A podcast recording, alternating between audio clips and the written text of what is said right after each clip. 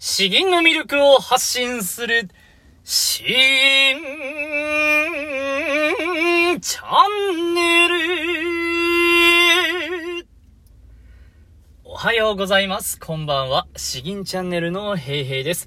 このチャンネルは詩吟歴が長い長い私ヘイヘイによる詩吟というとってもマイナーな日本の伝統芸能のその魅力をわかりやすくお伝えしていくチャンネルになっております。いつも通りですね、まあ、詩吟有名な漢詩や俳句、和歌、百人詩などですね、えーそれを紹介して実際に吟じていく。どういう風に注意したらいいのか、どう表現したらいいのか、どういったところが面白いのかなど、わかるように伝えていきたいと思いますので、よろしくお願いします。今日は、えー休日のですね、えー時間が比較的ある、えー日なので、いつもよりもとても変わった詩をですね、ご紹介して吟じていきたいと思います。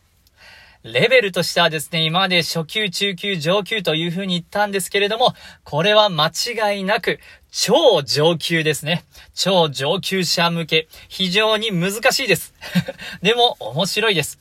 では、それは何かですね。徘徊気候文と呼ばれる、ものの詩吟になります。えー俳句でもないんですね。俳句が混ざっている気候文。徘徊気候文と呼ばれるもので、えーこれはご存知でしょうね。えー松尾芭蕉が作られたものになっております。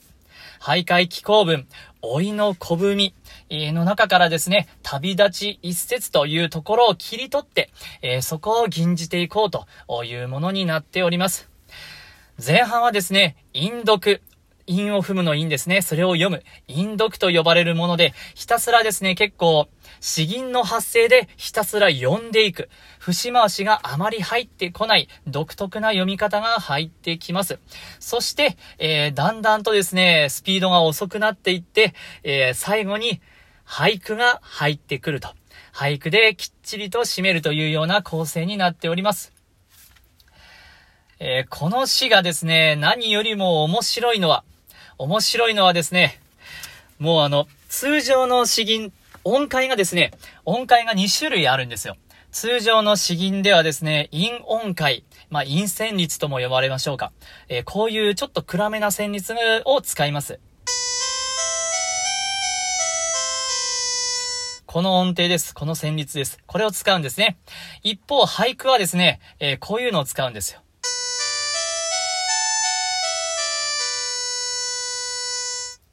陽音階とか陽旋律と呼ばれることもあります。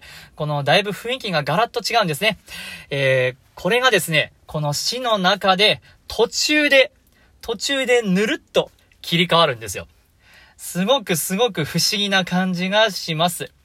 えー、多分こういうの、僕も20年詩吟をやってきて、これしか見たことがないんですけれども、まあ、あの、多分他にも徘徊気候文、僕はこれしか知らないんですが、あるんだと思います。では、まずですね、えーどういった内容なのか、ちょっと長いんですけれど、お付き合いください。老いの小文より、旅立ち一節、芭蕉。百害究竟のうちに、物あり。仮に名付けて、風ラボと言う。誠に薄物の、風に破れやすからんことを、言うにやあらん。彼、教苦を好むことを久し、ついに生涯の計りごととなす。神奈月のはじめ、空定めなき景色。身は風揚の行く末なき心地して。旅人と、旅人と、我が名呼ばれん初しぐれ。我が名呼ばれん初しぐれ。えーどういった内容かというところ難しいんですけれども、えー通訳をですね、ちょっと読んでいきたいと思います。百害究竟、えー百の骸骨、えー百の骨ですね、と九つの穴という風に書きます。もうものすごい表現ですね。えこれは百の骨と九つの穴を備えた外形の中に、百害究竟のうちに物あり、えこういった中に、外形の中にですね、え造形と、造形の分身として、心を持った一人の人間がいますと。百害究竟というのはもう本当に自分の人間のことを指しているんですね。仮に名付けて風ラボという、そのものを仮に名前を付けて風ラボ、風に羅生門の羅で坊主の坊ですね。風ラボという、えー、これは松尾芭蕉本人のこと、自分のことを指しています。誠に薄物の風に破れやすからんことを言うにやあらん。とても薄い服をですね、えー、まあ風に破れやすいように、あえてそういった服をですね、着て、彼自身も壊れやすくて役立たずの人間であるということを言っているようにも見えると、このボロボロの薄い破れやすそうな服を着ている様子を指しているんですね。彼、教区を好むことを久し。教区というのはですね、徘徊の道のことを指している。狂った句という風に書いてるんですね。もうすごく粋な書き方ですね。えー、彼、彼もまたこの徘徊の道に終身して久しいと。もう長らくずっと進んできたと。ついに生涯の計りごととなす。とうとうですね、一生涯のこの整形の道とするようになってしまった。ということです。そしてここからちょっと間が空いてですね、中略ということになります。そして神奈月の始め、空定めなき景色。陰暦10月の初めですね。空はもうしぐれが降ったり止んだりする。まあまるでもう定まらないような様子でですね。身は風揚の行く末なき心地して、風揚というのは、まあ風でふらふらすると舞い、風で舞い落ちる葉っぱのことを指していますね。落ち葉のことを指しています。我が身は風に飛ばされる葉のように、行く先どうなるかわからない気持ちがして、そして最後俳句が入ります。旅人と我が名呼ばれん初しぐれ。旅人という名で早く私の名も呼ばれたいことだ。折からの初しぐれのもとで。ということで終わりになります。ここまでを、まあ、詩吟としてですね、吟じていくということになります。えー、後で答え合わせをしましょう。どこで陰線率から陽線率に変わるのか、そこのポイントですね。ぜひぜひよく聞いて、えー、ここだっていうふうに、えー、気づいてみてください。それでは、超上級者向けの徘徊気候文、吟じていきたいと思います。老いの小文より、旅立ち一節、場所。百害究極のうちに、ものあり、仮に名付けて、フラボという。誠に薄物のの風に破れやすからんこと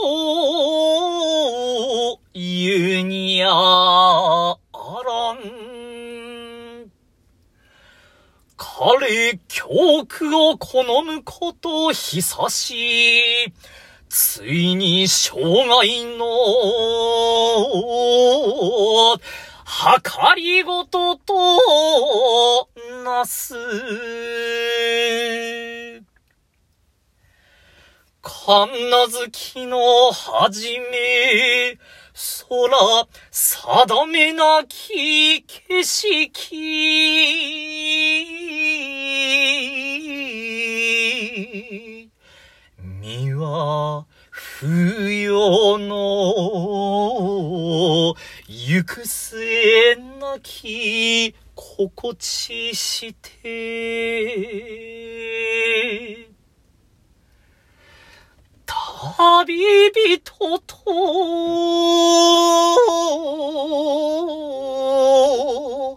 旅人と、我が名呼ばれ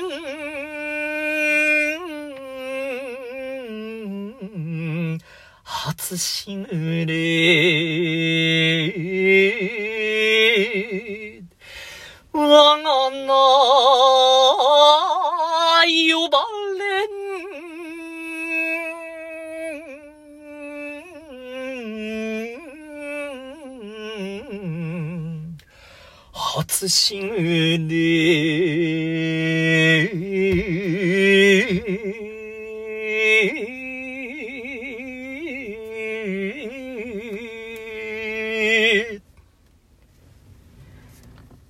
以上となります。いかがでしたでしょうか？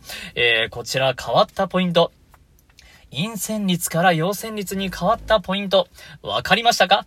最後に答え合わせをしましょう。こちら、神奈月のはじめ空定めなき、景色。景色のところの節回し。えー、ここがですね、陰線率から陽線率に変わっています。ちょっとここだけやってみますね。神奈月のはじめ、空、定めなき景色。